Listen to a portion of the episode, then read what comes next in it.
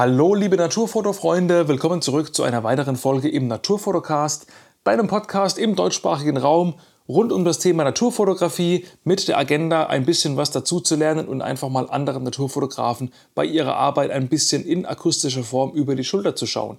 Und ich kann dir versprechen, ich habe wieder ein ganz tolles Gespräch für dich aufgezeichnet mit einem sehr netten und erfahrenen Naturfotografen und kann dir wirklich nur empfehlen, hier bis zum Ende dran zu bleiben und auch die nächste Woche wieder einzuschalten. Dann wird nämlich die zweite Folge ausgestrahlt, beziehungsweise der zweite Teil dieses Gesprächs. Wir haben uns nämlich so lange und so gut unterhalten, dass es ein bisschen Überlänge bekommen hat, weil es aber eben lang, aber eben nicht langweilig ist, habe ich einfach nichts rausgeschnitten, alles drin gelassen, weil es eben interessant und informativ ist und die Folge eben in zwei geteilt und eine Doppelfolge draus gemacht. Das heißt, Teil 2 folgt sehr bald.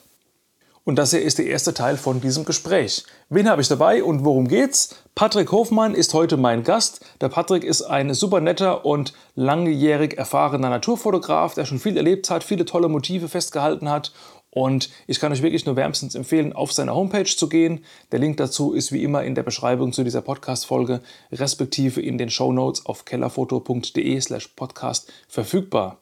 Mit Patrick habe ich zum Anfang ein bisschen ähm, geplaudert über Social Media, Facebook, Instagram, YouTube, soll man da reingehen? Was ist da die Strategie? Braucht man überhaupt eine Strategie? Wie sehr soll man sich da reinhängen? Wie sehr vielleicht nicht? Da haben wir uns einfach mal ein bisschen lose ausgetauscht. Ist auch ganz informativ. Dann schwenken wir über in den Hauptpunkt dieses Podcasts, nämlich seine Fotografie in Skandinavien. Ganz besonders gehen wir auf Norwegen ein und die Moschusochsen, die er dort fotografiert hat. Und ähm, egal, ob du jetzt Bock auf Moschusochsen hast oder ob du sagst, ach, das ist ein Motiv, das mich jetzt so gar nicht interessiert, Kannst du auf jeden Fall trotzdem anhören, denn er erzählt einfach ganz viel von der Planung und wie er das Ganze angegangen ist, um eben diese ähm, majestätischen Tiere dort zu fotografieren und dass es eben nicht so einfach ist, wie eine Kuh im Allgäu zu fotografieren, sondern dass da sehr, sehr viel mehr dazu gehört, diese Tiere aufzuspüren und entsprechend toll in Szene setzen zu können. Und vor allem erzählt er auch, ähm, im Stile eines Abenteuerromans teilweise von den Touren und den Planungen und auch davon, was eben nicht funktioniert hat. Denn vieles ist auch in die Hose gegangen, ganze Touren musste er abbrechen und auch da gibt es ganz tolle Einblicke hinter die Kulissen, dass man einfach mal merkt, wie viel Aufwand teilweise hinter so einem Bild steckt, dass man irgendwie innerhalb von zwei Sekunden auf Instagram kurz liked und dann einfach weiter scrollt. Und wenn du eben auch ein Naturfotograf bist, wovon ich ausgehe, sonst würdest du wahrscheinlich hier nicht zuhören, dann weißt du wahrscheinlich, wie viel Arbeit man teilweise in die Bilder reinsteckt. Und da gibt es eben auch hier nochmal ein paar interessante Einblicke von Patrick eben in diese Arbeit. Wir sprechen auch über Steinadler fotografieren, über Polarfüchse, über Papageientaucher, ein paar coole Fotospots in skandinavischen Ländern, die ihr vielleicht kennt. Und am Ende schließen wir wieder den Kreis und landen irgendwie dann doch wieder nach einem kleinen Ausflug in die Drohnenfotografie dann doch irgendwie wieder bei YouTube und ob er jetzt seinen Kanal doch mal starten soll oder nicht. Wie macht man das mit den Filmen? Wie aufwendig ist es, Naturfilme zu machen und so weiter und so fort. Ich will gar nicht so viel vorwegnehmen und wiederhole einfach nochmal kurz meine Empfehlung. Dranbleiben, tolles Gespräch, netter Kerl, erfahrener Naturfotograf und in diesem Sinne sage ich Musik ab, let's go und viel Spaß mit Patrick Hofmann und unserem Gespräch.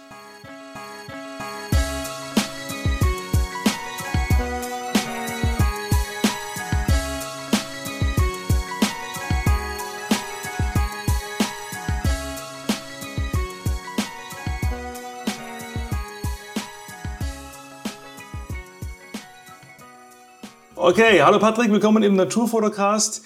Schön, dass du dabei bist und ein bisschen mit mir über deine Fotografie plaudern willst. Wir haben einiges zu besprechen, bestimmt interessant für viele Zuhörer. Du bist ja auch schon ein Routinier in diesem Bereich und ja, hast ja schon ganz viel fotografiert, viel erlebt, viele Länder bereist. Da wollen wir einfach mal ein bisschen ähm, drauf eingehen. Und ja, für die, die dich noch nicht kennen, ähm, stell dich vielleicht mal ganz kurz vor. Und die übliche Anfangsfrage, die ich quasi jedem Gast immer gleich stelle, ist, wie hast du angefangen mit der Naturfotografie? Was waren deine ersten Schritte? Und ja, in der Kurzfassung im Schnelldurchlauf, was ist da bis heute alles ähm, passiert an Entwicklung in Sachen Kameras und persönliche Entwicklung? Ja, dann schieß gerne mal los. Hallo Jochen, vielen Dank, bei dir sein zu dürfen. Ich freue mich schon auf unser Gespräch. Ja, ähm, Anfang der Fotografie. Das war quasi ähm, 10, 11 Jahren. Mein Vater macht es jetzt schon seit 40 Jahren und ich bin quasi in die Fotografie und in die Natur hineingewachsen. Mhm. Und war auch schon äh, relativ jung äh, in sehr vielen Ländern unterwegs, gerade auch Schweden, Norwegen, äh, viel in Österreich, äh, Spanien, Estremadura. Und es ist ja klar, äh, wenn man da als Kind schon äh, mit in diese Länder reist, äh, wird man dann quasi so in dieses Ganze hineingeboren. Ähm, mit zehn, elf Jahren hatte ich dann meine erste Kamera. Welche jetzt ist genau, weiß ich nicht. Weiß ich, eine Lumix oder eine Panasonic. Und einfach so eine Plitsch-Kamera quasi. Einfach nur ein bisschen so rumzuprobieren. Ja, warte, ich, ich, ich, will, ich, will, ich weiß gar nicht genau, wie, wie alt bist du aktuell? Also, dass wir das zeitlich einordnen können, von, von, von wann reden wir da, jahreszahlmäßig, als du 10, 11 warst? Jahreszahl, ich bin jetzt 36, 84 geboren, also sagen wir so in den äh, 90er Jahren. Okay. gute analoge Zeit, ne? Genau, gute analoge Zeit. Aber auch eine relativ schwierige Zeit. Also gerade überhaupt, um äh, Fotografie zu lernen. Aber ich äh, ich fand es mich immer relativ ähm, oder habe das als Erfahrung gesehen, sehr früh quasi damit äh, äh, konfrontiert zu werden oder halt auch da hineinzuwachsen. Und ja, wie soll ich jetzt dazu sagen? Ähm, es hat echt einfach nur mit dem Rumknipsen quasi angefangen. So. Aber als ich dann gemerkt habe, weil mein Vater Vorträge hält, also mein Vater hält seit 40 Jahren Vorträge. Und äh, nachdem ich gemerkt habe, okay, mit meinen Aufnahmen könnte ich vielleicht auch so ein bisschen in die Vorträge mit reingehen, mit meinen Aufnahmen, war das natürlich ein Ansporn für mich. Mhm. Und dann war man natürlich schon auch als Kind immer hinterher, ein gutes Bild quasi zu gestalten oder zusammenzubringen. War natürlich analog sehr, sehr schwierig, ähm, weil man äh, quasi nie das Bild jetzt wie digital gleich vor Augen hatte, sondern man muss natürlich immer warten. Man hat zwar fotografiert, ausprobiert, man wusste die Einstellung, Belichtung, äh, ISO gab es damals nicht, da hast du einfach den Film gehabt, da konntest du nicht spielen. Aber gerade mit der Belichtung, in welcher Situation, äh, wie ist das Licht, wie fotografierst du was, das war halt schon immer eine Herausforderung. Und natürlich, klar, dann äh, abzuwarten, bis dann die Filme entwickelt worden sind, das war natürlich immer spannend. Das hat immer so ein bis zwei Wochen gedauert, dann hat man seine Resultate quasi gesehen. So. Die ersten Male war man da natürlich richtig enttäuscht, weil man es mit der Belichtung nicht hinbekommen hat. Aber so im Laufe der Zeit und mit der Erfahrung, auch der Vater hat geholfen, ähm, dir quasi Sachen beizubringen, wie man eben was fotografiert. Und so hat sich das Ganze entwickelt. Ich war dann sehr selbstständig, bin dann auch viel alleine auf Tour gegangen und habe dann damals mit der Nikon F301 und dem Zoom 70 bis 300 habe ich angefangen. Und damals hat mich schon auch immer, weil ich äh, auch im Schwimmteam war, die Unterwasserfotografie gereizt. Und da gab es damals so ein ganz billiges Gehäuse. Da hat, glaube ich, äh, eine Kamera mit einem 50 mm reingepasst. Mhm. Und damit bin ich dann im See auf Tauchgang gegangen und habe versucht, irgendwelche Fische zu fotografieren. Okay. Und klar, auf dir hat man da nicht so viel gesehen, aber allein äh, dieses Erlebnis unter Wasser zu fotografieren, äh, das hat mich damals als Kind schon extrem gereizt. Und klar, jetzt mit der heutigen Ausrüstung, mit verschiedenen äh, Unterwassergehäusen oder auch mit der GoPro, hast du natürlich viel mehr Möglichkeiten, jetzt äh, so deine Kindheitsträume umzusetzen. Und äh, das versuche ich jetzt gerade so ein bisschen so wieder in die Unterwasserfotografie zurückzukehren. Obwohl es ja überhaupt gar nicht eigentlich äh, mein Fachgebiet jetzt ist. Also mein Fachgebiet ist eigentlich eher ja, Skandinavien und zum Beispiel in den Alpen zu fotografieren. Das hat sich seit Jahren quasi so ein bisschen so rauskristallisiert. Ja. ja, ist schon krass, wenn man das hört, ne? wenn ich überlege, wie, wie ich fotografieren gelernt habe. Ich bin ja quasi ein Digitalkind, ähm, Spiegelreflex gekauft, äh, auf YouTube Fotografie Grundlagen eingetippt, äh, fünf bis zehn Tutorials geguckt und dann wusste man schon ungefähr Bescheid, wie es geht und dann eben raus ausprobieren. Man sieht das Bild immer instant auf dem Bildschirm. Also eben der Lernprozess damals eigentlich unvorstellbar heute, dass man irgendwie zwei Wochen auf seine Bilder wartet. Ne? Wir sind ja alle im WhatsApp-Zeitalter so, so hardcore ungeduldig und wollen alles sofort. Also es ist schon, äh, schon eine ganz andere Welt. Wenn du jetzt heute auf die, äh, auf die digitale äh, Schiene natürlich geschwenkt bist, gibt es irgendwas, wo du sagst, ey, das war damals einfach viel besser analog? Also viele sagen ja, Dias ähm, sind von der Qualität her heute noch ungeschlagen, auch wenn die Digitalkameras aktuell wirklich gut sind. Ähm, Gibt es irgendwas, wo du sagst, ach, die gute alte Zeit, das vermisse ich? Oder sagst du, ey, digital ist 1000% besser, ich will nie mehr so ein analoges Ding mit Film? Ich sage mal so, die analoge Fotografie damals war authentischer. So. Du hast ein Dia gehabt und du hattest das Bild so vor Augen, wie du es fotografiert hast. Du hast nachträglich nichts verändern können an einem Dia. Jetzt heutzutage, wenn du dir Bilder anschaust und wo du denkst, boah, krass, sag ich, wie kriegt man dieses Bild zusammen? Ja, gut, und dann sieht man halt so Tutorials, wie du auch sagst, äh, Photoshop und Hintergründe ändern und ja, äh, Wolken einfügen und da denkst du ja auch dann, weißt ist, äh, sind die Bilder dann wirklich so 100% äh, fotografiert worden, wie sie dann jetzt zum Beispiel in sozialen Netzwerken präsentiert werden? Oder versuchen viele jetzt zum Beispiel gerade jetzt über die Bearbeitung jetzt irgendwie ähm, zum Beispiel jetzt auf Instagram nehmen, mehrere Follower zu generieren oder, oder äh, mehr äh, Aufmerksamkeit zu erreichen, das finde ich ja heutzutage ist ein bisschen so der Nachteil. Ich kenne zum Beispiel auch einen Fotografen, den ich sehr flüchtig quasi kenne. Und ähm, der arbeitet sehr gern mit Bildmontagen. Mhm. Also zum Beispiel äh, ja, abends einen Dachsbau fotografieren, mehrere Szenen aufnehmen und das dann alles zu einem Bild zusammenfügen. Das Bild ist unschlagbar. Aber ist es wirklich noch authentisch oder hat es noch mit äh, wirklich Fotografie zu tun? Für mich geht es schon eher so in die Richtung Kunst. Fotografie Kunst. Ja. Es ist, ist, ist auf seine Weise auch schon authentisch, finde ich. Es kommt halt immer darauf an, wie man es verkauft. Ja, wenn der sein, sein, sein DAX-Bild, was aus irgendwie aus zehn Aufnahmen zusammengestackt ist, als, äh, ja, ich habe mal hier einen Rudel Dachse mal eben fotografiert, als One-Take verkauft, ja, dann ist nicht mehr authentisch. Ne? Oder wenn ich irgendwo den Himmel austausche, muss ich halt auch dazu sagen, ey Leute, hier handelt es sich um ein Composing. Aber klar, dann oft weiß man eben nicht mehr, was ist, welche Wetterbedingung war wirklich so und was ist wirklich zusammengefaked. Also ist, ist, dir vielleicht ist dir schon mal passiert, dass irgendwie dich jemand anschreibt und sagt, ey, dein, dein Bild hier ist toll, aber das ist doch bestimmt geshoppt, oder? Also hast du schon mal erlebt? Also kam bei mir jetzt, glaube ich, noch nie vor, obwohl ich natürlich auch, also ich habe jetzt noch nie den Himmel ausgetauscht, aber ich habe natürlich hier und da mal vielleicht irgendwie ein paar, paar Steine oder ein paar Äste irgendwie ausradiert im Photoshop, die irgendwie stören. Ähm, aber die ganz krachen Sachen habe ich auch noch nicht gemacht. Das ist ganz klar. Ich denke, das macht eigentlich jeder jetzt Fotograf, äh, wo wirklich äh, schöne und, und, gute Bilder präsentiert. Ich meine, du hast die Möglichkeit der Nachbearbeitung. Ähm, wenn man dazu steht, äh, ist es auch völlig okay.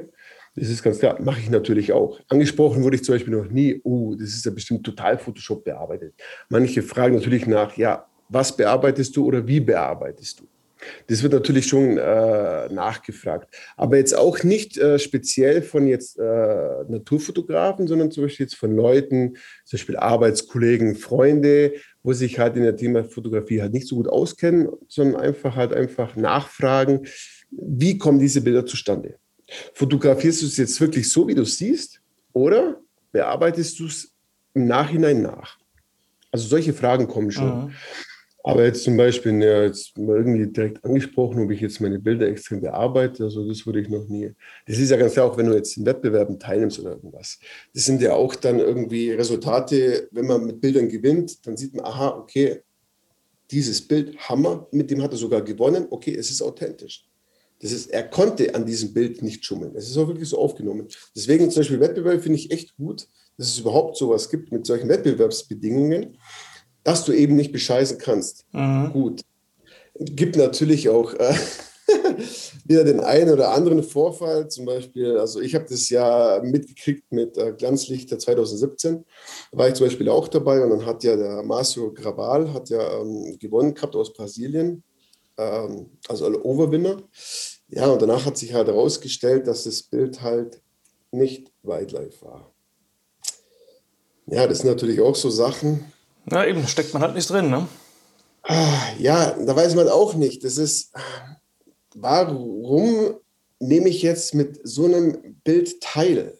Das ist klar, gut, danach gewinne ich, danach äh, kriege ich Aufmerksamkeit. Ja, ja genau, darum, darum geht es ja. Ne?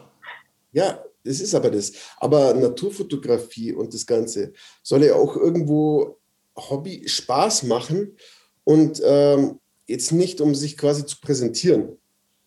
Wie zum Beispiel auch, äh, wie du auch gemeint hast, ja, auf Instagram bin ich relativ klein. Ja, klar, klein. Ich habe keine 30, 40, 50.000 Follower. Ähm, was mir aber auch wichtig ist, äh, zum Beispiel die Konversation oder ähm, die Gespräche quasi, was durch Bilder entstehen. Ja, ne, absolut. Genau. Das ist mir jetzt also zum Beispiel wichtiger, als wie wenn ich jetzt beim Bild, keine Ahnung, 3000 Likes habe. Ähm, aber halt einfach auch ähm, ja, äh, der Erfahrungsaustausch zum Beispiel mit anderen Fotografen ist mir zum Beispiel auch wichtiger.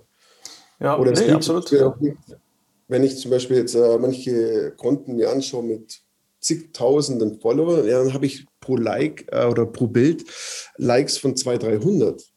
Da muss ich halt schon auch sagen, okay, wie kommt es zustande? Manche haben 1000 Follower und haben aber 600 Likes. Wie ja. ist das? Genau, es ist das eben äh, Masse. Ja, genau, Masse ist eben nicht alles. Ne? Aber eben, das ist auch so, so ein Trugschluss, den man, also ich bin ja viel auf Instagram unterwegs und äh, man guckt irgendwie einen Account an, jetzt deinen zum Beispiel, und sieht, der hat, keine Ahnung, irgendwie ein paar hundert oder tausend Follower, sage ich mal, dann ist der erste Gedanke immer, oh, das, das muss ja jemand sein, der noch gar nicht irgendwie lang dabei ist, den gibt es doch gar nicht lang, der ist noch gar nicht so groß. Und im zweiten genau. Moment denkt man dann, Moment, nur auf Instagram nicht groß, ja, die Welt besteht ja nicht nur aus Instagram, aber man ist eben so in dieser, in dieser Filterbubble drin, dass man irgendwie erst im zweiten Gedanken teilweise merkt, Moment, es gibt ja noch eine Welt außenrum. Ne? Wie bei dir, du machst irgendwie äh, zig Jahre schon Fotografie, hast unglaublich viele äh, Länder bereist, Bilder gemacht, ähm, bist eben nur nicht so groß auf Insta, weil es eben nicht dein, dein Hauptfokus ist oder weil du eben nicht nur auf, auf Wachstum und auf, auf Follower gehst.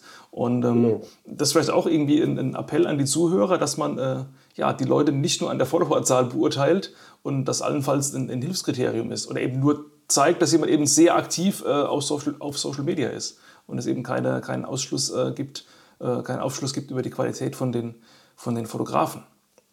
Ja. Das ist, und das finde ich auch so ein bisschen schade, dass heutzutage der Fotos äh, oder ja, der, der Fokus quasi sehr stark auf, auf, auf, dieses, äh, auf diese sozialen Medien quasi umgelegt wird. Wie groß ist er da? Wie viele Follower hat er? Wie viele Likes bekommt er?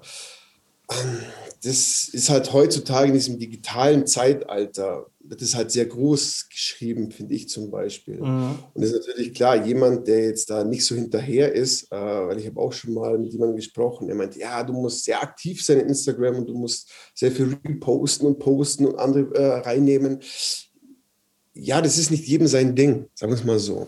Ja, es ist manche klar leben dafür, ja. ähm, aber manche sagen, okay, ja, ich will halt meine Bilder zeigen, die ich mache Weißt? Aber ist mir jetzt nicht so wichtig, wie viel Reichweite ich zum Beispiel habe oder wie viel Follower ich dadurch generieren kann. Sicher, klar ist es auch irgendwo ein bisschen eine Bestätigung. Mhm. Aber wenn man jetzt zum Beispiel sich nur in den sozialen Medien quasi aufhält, dann ist mir klar, da liegt der Fokus sehr stark auf dieser Bestätigung.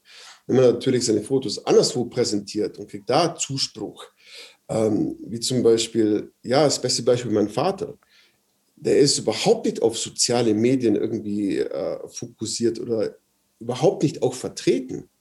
Aber er macht dieses Geschäft seit 40 Jahren. Ja.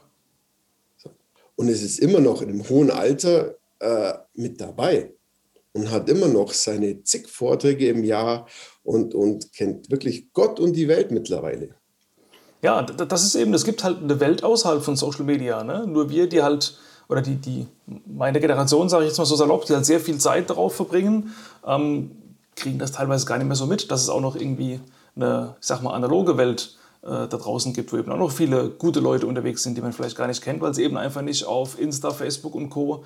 Ähm, präsent sind. Ich meine, klar, ich bin selber irgendwo, ich habe selber irgendwo eine, eine, Bestrebung, da ein bisschen zu wachsen, meinen Account irgendwie ein bisschen größer zu machen, weil ich auch einfach okay. die, ganzen, die ganzen Mechanismen dahinter, irgendwie, wie funktioniert jetzt ein Algorithmus, was muss man irgendwie tun, um Leute an sich zu binden und so, weil ich auch das irgendwo ein Stück weit interessant finde. Aber ja, es ist wie du sagst, am Ende des Tages wollen wir alle irgendwie Bestätigung für unsere Bilder haben. Und eben, es kommt halt immer darauf an, wo der Fokus ist. Wenn jemand sagt, ey, ich will, ich will meine 10.000 Follower voll kriegen in einem Jahr, dann muss er eben voller Kanne auf Insta gehen und da eben einen Tag, ein paar Stunden äh, äh, investieren. Wenn jemand sagt, ja, pff, ist nice to have, aber hängt jetzt nicht mein Leben dran, klar, dann kann er entsprechend weniger, äh, weniger reingehen. Alles äh, eine Frage vom Fokus. Okay. Klar, ja. irgendwo verständlich. Äh, ja. kurz ich, ich, klar, ich, ich würde zum Beispiel auch jetzt gerne äh, meinen Hauptjob an den Nagel hängen und zum Beispiel jetzt YouTube-Kanal haben mit äh, 400.000 Followern und jetzt nur in der Welt rumreisen und den Leuten das präsentieren. Hallo, Jackpot, klar. Ja. Würde ich auch gern machen. Aber ich weiß auch nicht, irgendwie bin ich da noch ein bisschen so, so ja, in diesem anderen Zeitalter drin mit der Fotografie. Ja. ich meine, okay, ich bin jetzt auch nicht gerade der Älteste. Also ich komme jetzt auch in das Ganze rein, aber es hat zum Beispiel lange gebraucht, bis ich überhaupt auch äh, mal auf Instagram irgendwelche Fotos gepostet habe, das Ganze. Da, da muss ich auch sagen, da war ich auch irgendwo schon auch ein bisschen zu spät dran einfach. Man hätte da irgendwie schon, wenn ich mir denke, viel früher eigentlich damit äh, aufspringen müssen auf diesen Zug.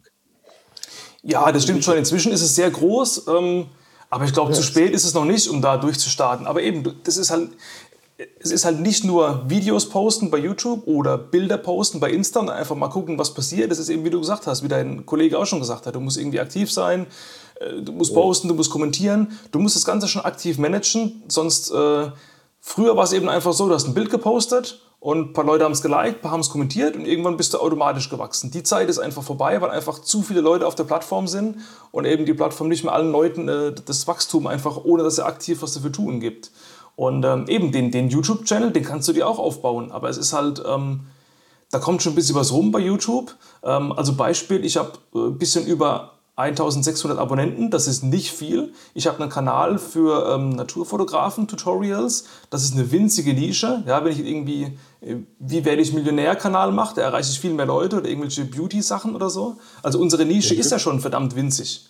Und ich habe jetzt in, in, drei, in drei Monaten, wo ich die Monetarisierung anhabe, äh, 75 Euro gekriegt von YouTube an Werbeeinnahmen. So, davon werde ich nicht reich, ja. Aber es ist für den Mini-Kanal ist es eigentlich schon mal nicht verkehrt. Ja, dafür kann ich zwei, dreimal essen gehen, ist auch nicht verkehrt. Dafür, dass ich ein paar Videos mache. Aber trotzdem wird das ähm, niemals, wenn man es jetzt betriebswirtschaftlich sieht, den Aufwand rechtfertigen, den ich in die Videos stecke. Weil ich muss mir überlegen, okay, was will ich drehen? Ich muss irgendwie Kamera aufbauen, ich muss es einlabern, ich muss es zehnmal verkacken und ins elfte Mal nochmal labern, bis es mal drin ist.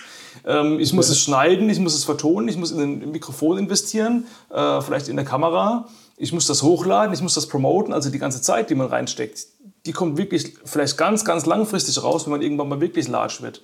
Aber am Anfang ist es bei allem, was man in Social Media macht, du musst einfach unfassbar viel in Vorleistung gehen, bis du mal einen Namen hast. Ja. Das ist ja wahrscheinlich, war ja bei deinem Vater wahrscheinlich genauso, nur eben äh, außerhalb vom Rechner. Ja. Der hat ja wahrscheinlich auch irgendwie klein angefangen und erstmal im, keine Ahnung, im Gemeindesaal äh, irgendwie drei Poster aufgehängt und bis er mal irgendwie die Vortragshalle gefüllt hat, ist auch erstmal ganz, ganz viel Vorleistung drin. Und äh, wenn man das eben weiß und sagt, okay, da gehe ich jetzt trotzdem rein, ey, why not, let's go. Aber muss man eben wollen und muss man auch dranbleiben.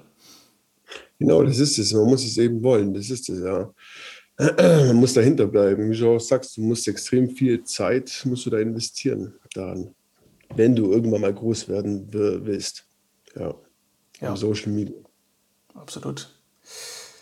Okay, super. Dann ähm, lass uns doch einfach mal ein bisschen äh, wieder weg von Social Media gehen und äh, auf die Fotografie zurückkommen. Ähm, ich wollte mich ein bisschen spezialisieren auf die ganzen nordischen Länder, wo du unterwegs bist. Ähm, ich habe auf deiner Homepage, die ich ähm, entsprechend natürlich verlinke in den Show Notes zu der Folge, ähm, einen Artikel gelesen, ich glaube, ist schon ein paar Jahre alt, von 2014, glaube ich, wo du, ähm, wie heißt der, irgendwie genau. drei Wochen durch vier Länder, wo du durch ganz genau. Skandinavien äh, gefahren bist und da erzählst, was du da alles erlebt hast. Vielleicht können wir darüber ein bisschen erzählen. Lass uns doch vielleicht mal mit Norwegen anfangen. Du bist ja ziemlich oft unterwegs. Deine Bilder von den Moschusochsen haben mich beeindruckt. Und ähm, vielleicht kannst du einfach mal dieses Moschusochsen-Thema ein bisschen aufdröseln. Ähm, wie einfach oder schwer ist es denn, die zu fotografieren? Also sind das quasi wie die Kühe im Allgäu, du fährst im Auto vorbei, hältst kurz am Straßenrand an, gehst mal hin und drückst ab? Oder ist es viel, viel schwieriger mit äh, tagelang ansitzen bei minus 30 Grad und dann passiert doch nichts? Ähm, ja, wie leicht kommt man an die ran? Und äh, wenn jetzt jemand sagt, ach cool, ich will die auch mal fotografieren, ähm, was sollte er wissen und auf sich nehmen, dass das überhaupt mal funktioniert?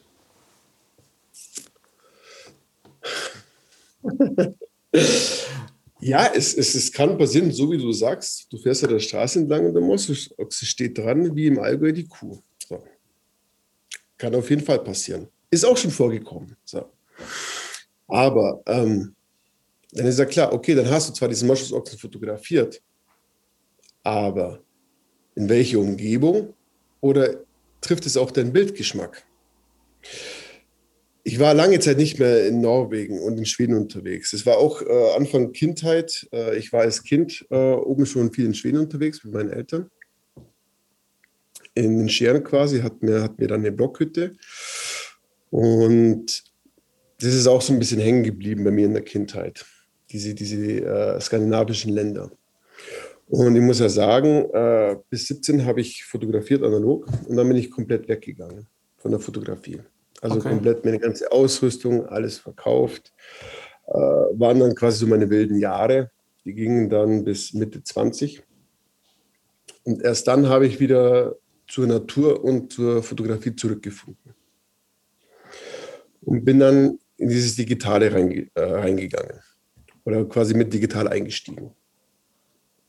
Und es ist ja klar, Anfang hat man noch nicht viel Geld für eine Ausrüstung, hat noch nicht äh, dieses Geld äh, für irgendwelche großen Reisen. Es hat natürlich auch so, ja, so zwei, drei Jahre hat es gedauert.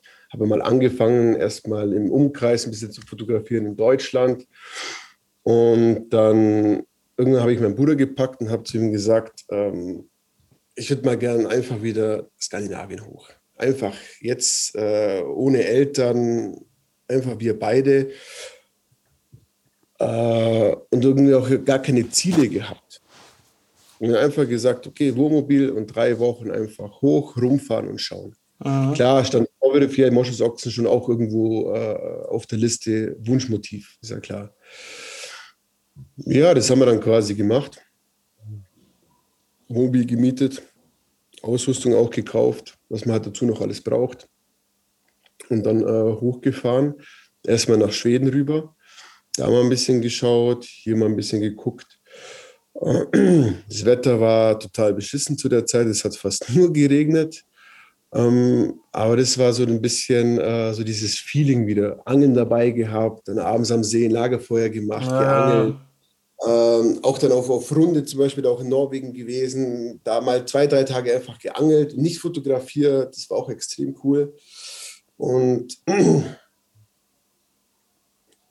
klar, wie schon gesagt, Dovrik der Moschus-Ochsen war auch immer so, so, ein, so, so ein Traummotiv. Und zu der Zeit wussten wir noch nicht genau, äh, wo sie sich äh, aufhalten im Fjell.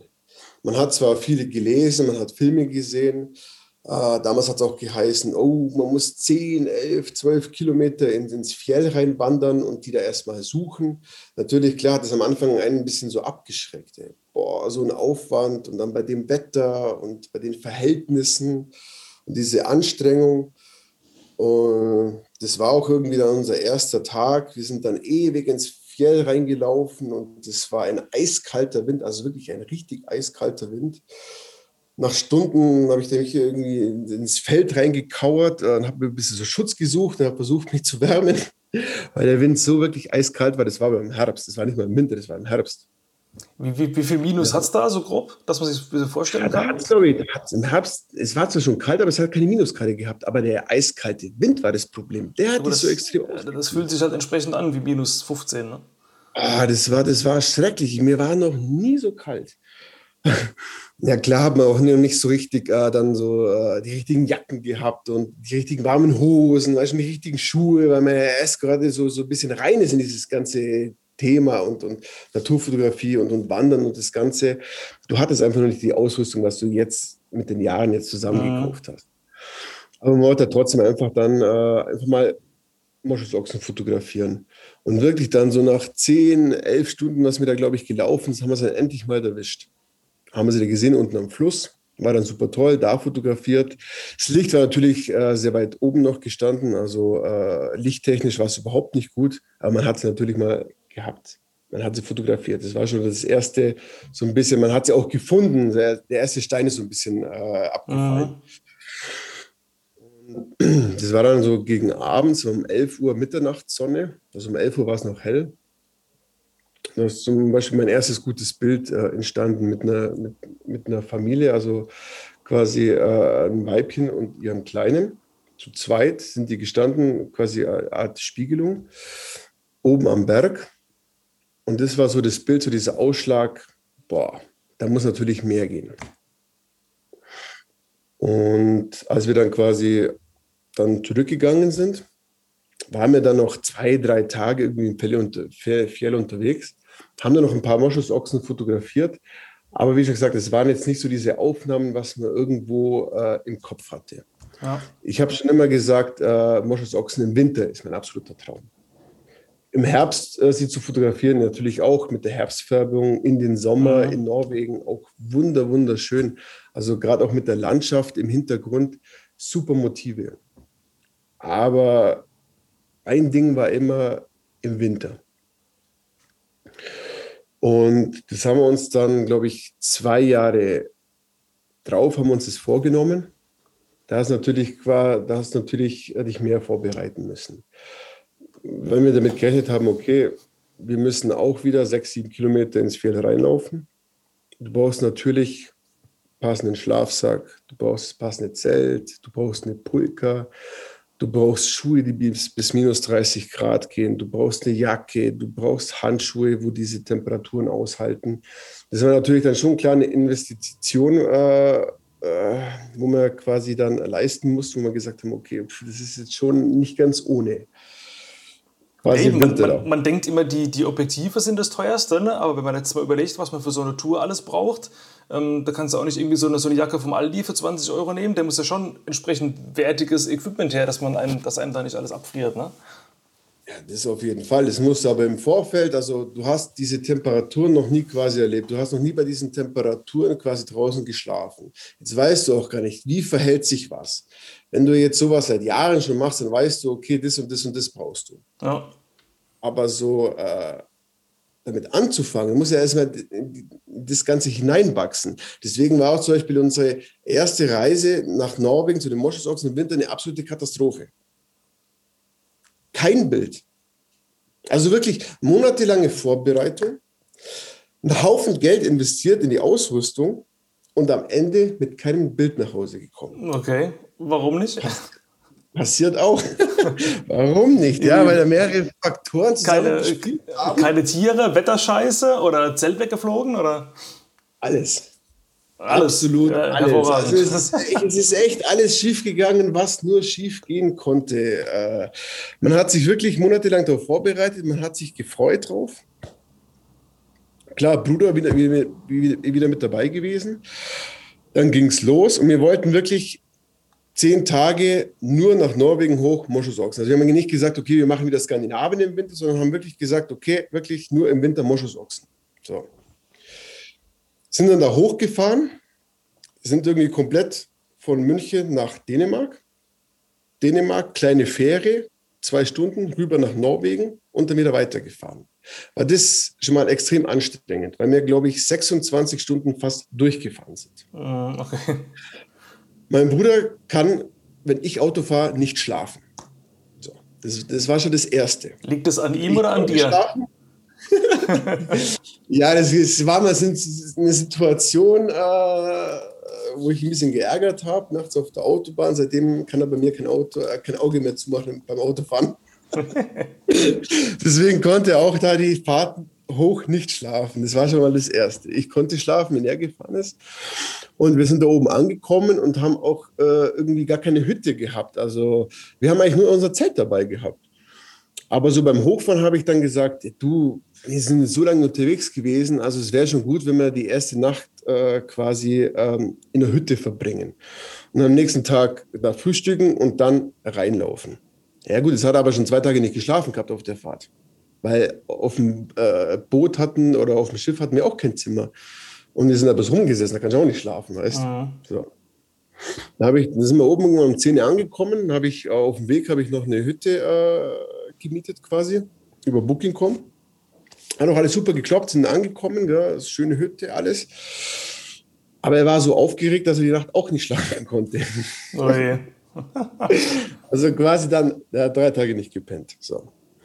Am nächsten Tag aufgestanden, er fix und fertig, mich schön gefrühstückt und alles, äh, haben uns noch ein bisschen gestärkt und haben gesagt, okay, jetzt auf gut Glück laufen wir mal ins Dovrefjell rein. Noch nie mit einer Pulka gelaufen, wir wussten gar nicht, wie sich das überhaupt verhält. Beide hatten wir Schneeschuhe und keine Turnschuhe dabei. Und wie schon gesagt, einfach auf gut Glück mal schauen, was passiert. Okay. Ja, zu viel Ausrüstung dabei gehabt. Die Pulker beim Laufen immer wieder umgekippt. Also die ersten 50 Meter ins Fjell rein war schon eine absolute Katastrophe. Er sein Zeug hingeschmissen, ich mein Zeug hingeschmissen, leck mich doch am Arsch. Sag ich, wie, wie will ich denn damit überhaupt laufen? So. Da haben wir es irgendwie geschafft, die Pulker so umzubauen, den Schwerpunkt von den Lasten so zu legen, dass wir, beim, wenn wir reinlaufen, quasi, dass sie nicht immer umkippt. Ja, das ging dann auch einigermaßen. Dann sind wir da quasi reingelaufen, es war nicht gespurt. Also es war, nee, Entschuldigung, zuerst war gespurt, da ist eine Spur reingegangen von Schlittenhunden. Wir wussten, okay, es sind geführte Touren über Guides ins Dorfrevier rein. Dann haben wir uns mal grob an der Spur orientiert. Und dann irgendwann haben wir gesagt, na nee, die Spur geht uns ganz irgendwo anders hin. Wir äh, richten uns nach dem Berg, wo wir sie vermuten. Ja, jetzt war das aber der falsche Berg. Ich wollte es gerade sagen, worauf, worauf stützt sich die Vermutung? Also da gibt es ja keine Karten, wo die, die Ochsen eingezeichnet sind. Da musst du ja wirklich nur nach Na, das nicht, ach, Verdacht, das nicht, ach, so Verdacht, wir gucken mal irgendwie gehen. Ja, genau. Na, wir, hatten aus dem Herbst so ein bisschen die Orientierung, wo sie sich im Herbst aufgehalten haben. Mhm. Ich habe davor mit jemandem noch gesprochen, auch einem Fotografen, der im Herbst oben war, und habe äh, gefragt, wie sich so im Winter so verhält. Dann sagen sie, boah, du musst ewig reinlaufen, ja, ewig musst du reinlaufen. Naja, okay, aber wir haben uns auf unsere Erfahrungen so ein bisschen äh, verlassen, wo wir es im Herbst hatten und haben uns da, da so ein bisschen orientiert.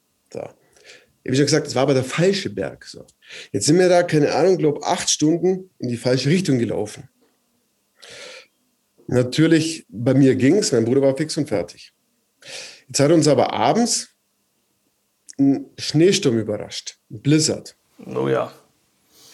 So, jetzt muss man natürlich schnell unser Zelt aufbauen. Und wir hatten nicht die richtigen Zelte dabei. Das waren halt so normale Zelte, wo du halt im Sommer in den Bergen pennst. Aha. Wir haben gedacht, das reicht, weil wir halt einen Schlafsack haben. Ja, jetzt haben wir aber äh, nicht bedacht, äh, dass doch die Schneedecke so hoch ist, dass wir eigentlich dann äh, richtige so Verankerungen brauchen. Ja, wir hatten aber nur die normalen dabei, diese 20 Zentimeter, die hast du natürlich im Schnee vergessen können. Mhm. Jetzt hast du irgendwie in einem Schneesturm, in einem Blizzard, hast du irgendwie versucht, ein Zelt aufzubauen, haben zum Glück noch eine Wetterschutzplane dabei gehabt die wir dann auf dieses halb, halb aufgebaute Zelt drüber schmeißen konnten. An der Seite, wo der quasi der Blizzard kam, die komplette Ausrüstung hin, dass uns eigentlich alles um die Ohren fliegt. Und dann irgendwie da reingeschlupft, weißt so. Ja, natürlich bist du halt äh, fiel, weit weg von der Zivilisation, in diesem Blizzard bei minus 20 Grad.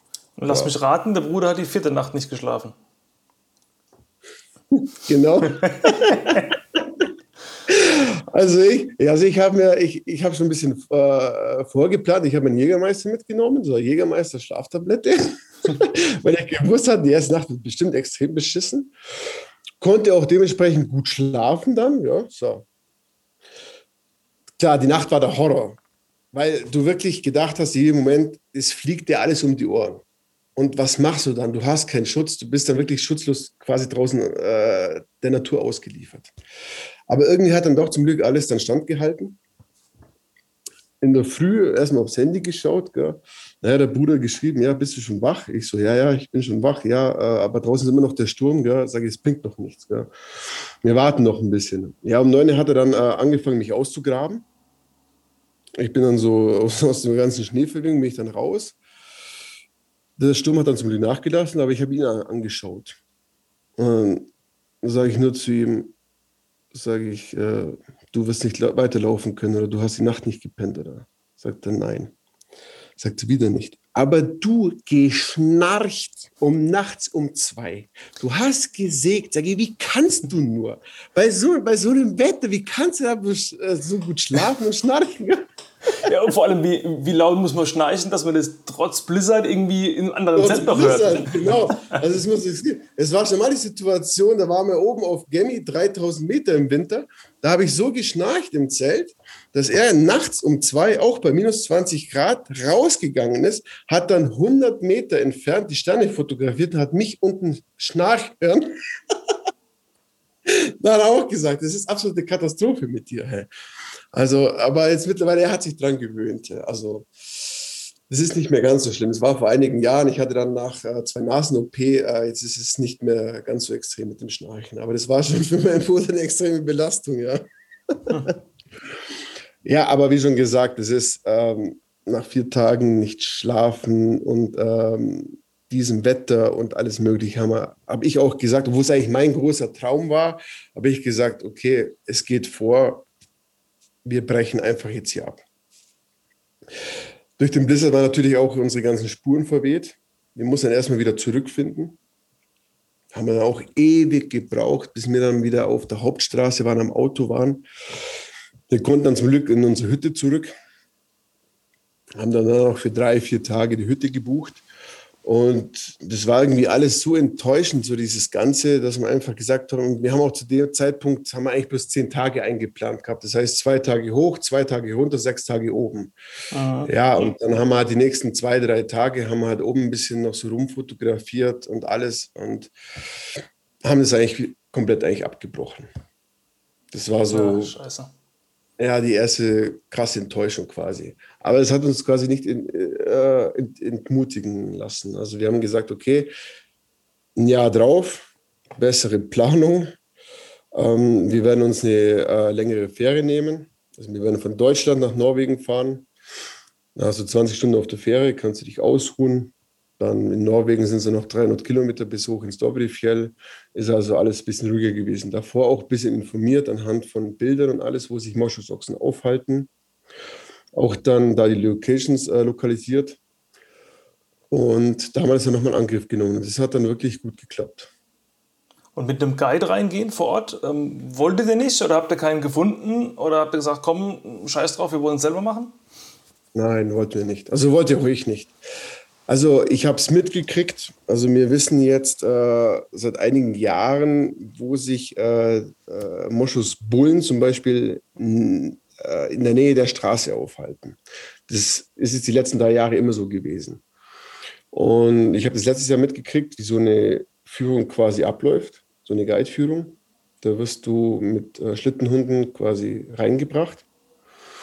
Dann stehst du entfernt 50 Meter vor den Moschusochsen mittags bei praller Sonne und die Moschusochsen liegen. Okay, so. nicht so geil. Ja, das, ja, dann hast du deine liegenden Moschusochsen in der prallen Mittagssonne und 20 Leute um dich herum. Bin ich überhaupt nicht der Fan davon, überhaupt. Also, wenn ich was mache, dann wirklich alleine oder höchstens mit meinem Bruder zusammen. Also, überhaupt Führung, Guide mit einer Gruppe, wo du an irgendwelche Sachen gebunden bist äh, oder auch äh, mit Zeitplänen äh, konfrontiert wirst, da musst du jetzt und das musst du jetzt und das musst, also es, es hat für mich auch nichts eigentlich mit äh, diesem Feeling Naturfotografie zu tun. Also mm, okay. ich will schon wirklich äh, meine Fotos oder auch irgendwo stolz darauf zu sein, zu sagen, okay, ich habe das alleine gefunden, die Motive. Klar, man weiß ja, dass die Moschusachsen Dobre sind, das ist ja ganz klar. Das ist ja kein äh, ungeschriebenes Buch oder irgendwas. Ähm, aber sie trotzdem halt doch zu finden und solche Aufnahmen zu machen, ist halt schon eine Bestätigung, die ich, wo, ich auch ich irgendwo brauche für mich selber. Also deswegen so, so Guide-geführte Touren mhm. ist nicht so mein Fall. Ja, es ist halt, du hast es dann quasi selber erarbeitet. Ne? Das ist nochmal ein anderes Feeling, als wenn du quasi mit dem, äh, mit dem roten Reisebus reinfährst und äh, dahin geworfen wirst. Ne? Ja klar, wie schon gesagt, also wir haben auch an, an, an dieser Bullengruppe quasi, haben wir auch gute Aufnahmen machen können. Da haben wir aber auch dann zwei Tage zum Beispiel gewartet. Wir waren zwei Tage vor Ort. Von der Früh bis abends. Klar. Sind dann abends halt wieder rausgelaufen und äh, haben dann die Nacht quasi in der Hütte verbracht und am nächsten Tag wieder rein. Dann haben wir aber gesagt, okay, wir wollen halt weiter ins Fjell reinlaufen. Und dann sind wir halt auch, wir sind auf gut Glück also mein Bruder ist da extrem äh, scharfsinnig und auch äh, was äh, von den Augen her betrifft. Also er erkennt die Tiere extrem, weil also ich bin eher so ein bisschen, bisschen, also ich bin kurzsichtig, also auf weite Strecke, weite Entfernung sehe ich ja gar nichts. Da bin ich echt immer froh, dass ich meinen Bruder dabei habe. Und haben wir zum Beispiel auch gesagt, okay, nee, wir wollen jetzt rein. Und wir sind da wirklich echt auch äh, blind irgendwo reingelaufen, haben wir äh, gewusst, okay, da oder da müssten sie irgendwo sein, müssen sie sich aufhalten. Und wir haben sie dann wirklich nach acht Stunden gefunden, haben wirklich dann die Aufnahmen zusammengebracht in einem Schneesturm, im Blizzard, mit Sonne, mit Gegenlicht, äh, weiter weg, mit Umfeld, nah. Und das war zum Beispiel ein Tag, wo du denkst, wow. Es waren zwar auch zwei norwegische Fotografen oben, wo wir da kennengelernt haben. Einmal ein Olle und ein Steffen. Und die haben auch gesagt, die hatten einen Tipp von uns, die sind mit uns da hingegangen. Und die haben auch gesagt, es war ein Tag einfach absolut spitze. Und genau die Aufnahmen, die wollten, wir auch haben. Die hat zum Beispiel Vincent Munir hat das äh, vor ein paar Jahren mal äh, gemacht, solche Aufnahmen. Und das war auch so ein bisschen, also ein bisschen ein Ansporn, sowas ist, das hat einfach, das hat einfach was. Aha. Da muss ich auch sagen, hat auch ein bisschen, äh, war auch ein bisschen Glück mit dabei, diese Aufnahmen eben zu bekommen. Ja, ja klar, ein bisschen Glück braucht man immer äh, in, der, in der Naturfotografie, weil man weiß ja nie genau, wo die Tiere wirklich sind.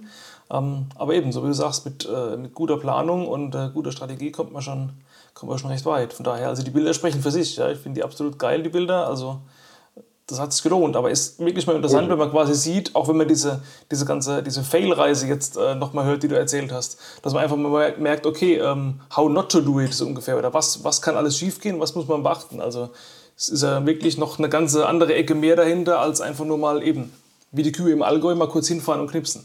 Also schon äh, interessant, was da alles dahinter steckt. Ste steckt sehr viel dahinter. Zum Beispiel auch letztes Jahr ist es uns passiert.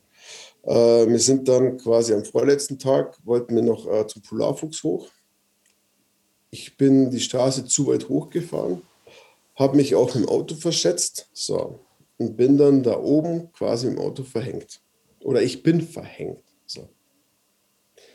Stehst du natürlich da oben, scheiße kalt, es ist niemand mehr da, du bist abends in den Bergen in Norwegen. Und dein Auto kriegst du einfach nicht mehr raus. Am nächsten Tag geht die Fähre nach Hause. So, jetzt stehst du da. Ja, was machst du? Zuerst ja. haben wir versucht zu graben. Gute Frage, ja. Keine Ahnung. Keine Chance. So. Ähm, dann haben wir uns überlegt, okay, der Tank ist voll. Wir können die ganze, die ganze Nacht das Auto laufen lassen, im Auto schauen, dass wir irgendwie klarkommen, schlafen, keine Ahnung. Äh, das war natürlich auch da oben, waren eigentlich bloß kurz oben, nicht die richtigen Klamotten dabei gehabt, also keine äh, Winterklamotten, quasi nur eine leichte Hose und eine leichte Jacke. Und gesagt, okay, wir schauen uns mal hoch und gucken, äh, wo der Polarfuchs ist oder ob er da ist. Ja, und was einfach nicht ausgelöst. Und dann passiert sowas. So, dann hängst du da oben fest. Zum Glück waren noch zwei italienische Fotografen unterwegs. So. Die haben auch versucht, das Auto rauszukriegen. Keine Chance. Dann haben sie zum Glück uns mit runtergenommen ins Tal und haben uns zur Unterkunft gebracht. Das war Samstagabend. Ja. Und laut Wetter-App Schneefall die ganze Nacht. Ja gut, Samstagabend, da reiste kein mehr. Und äh, auch äh, unser Vermieter von der Blockhütte äh, war schon längst in der Wohnung, wollte auch nicht mehr rausklingeln. So. Ja, jetzt, jetzt sitzt der abends da und denkst, ja, okay, dein Auto steht, keine Ahnung, wie weit oben äh, schon halb im Schnee versunken und äh, die ganze Nacht sagen sie bis zu 30 Zentimeter Neuschnee an. Was machst du im ersten Moment? Panik kriegen. Mhm. ja, absolut, ja. ja. Das ist klar, auch die ganze Nacht nicht geschlafen. In der Früh gleich um sieben zum Vermieter, den rausgeklingelt, dem es irgendwie versucht zu erklären, was passiert ist, äh, wo das Auto steht. Irgendwie auf Google Maps ihm das dann halt erklärt und gezeigt. Und er hat bloß den Kopf geschüttelt. Und ich so, ja, was schüttelst du jetzt den Kopf? Sagte, ja, nee, keine Chance. Ja, sage ich, wie keine Chance? Sage ich, wir müssen das Auto irgendwie da oben rauskriegen. Anders geht es ja nicht. Eigentlich geht heute unsere Ferie. Wir müssen ja eh schon umplanen auf, auf übermorgen dann oder auf morgen. Ja, dann haben wir doch irgendwie einen Abschleppdienst, Sonntag in der Früh um sieben, wohlgemerkt, in, äh, in Obdal bekommen der dann auch ewig lang mit mir rumtelefoniert und hat gesagt, ja, keine Chance, wir müssen mit Deutschland reden und wegen Versicherungsübernahme und Kostenübernahme. Dann sage ich, ja, wie, was, Kostenübernahme? Sage ich, äh, scheißegal. Sage ich, egal was es kostet, sage ich, du musst kommen, du musst uns da runterkriegen. Ja? Das hat er dann irgendwann mal dann äh, gecheckt und hat er gesagt, okay, nach einer halben Stunde, dann hat unser Vermieter quasi unser Auto gegeben, wir sind hingefahren und dann kam der an. Ja, aber mittlerweile geschneit ohne Ende. So. Jetzt kam er natürlich mit einem riesen fetten Ford an, Dreiachser, und sind dann hoch in die Berge gefahren. Ja, aber irgendwann haben wir schon gemerkt, oh, es wird immer noch mehr Schnee. Beim Auto dann angekommen, das Auto ist schon halb eingeschneit gewesen. Ich, oh Gott, er, der Abschleppdienst auch schon Kopf geschüttelt, sagte, boah, jetzt müssen wir echt schon überhaupt rauskriegen.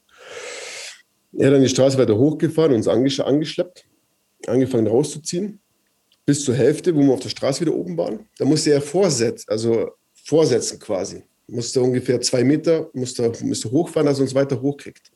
Dann ist er verhängt. Dann ist er nicht mehr rausgekommen. Oh, hey.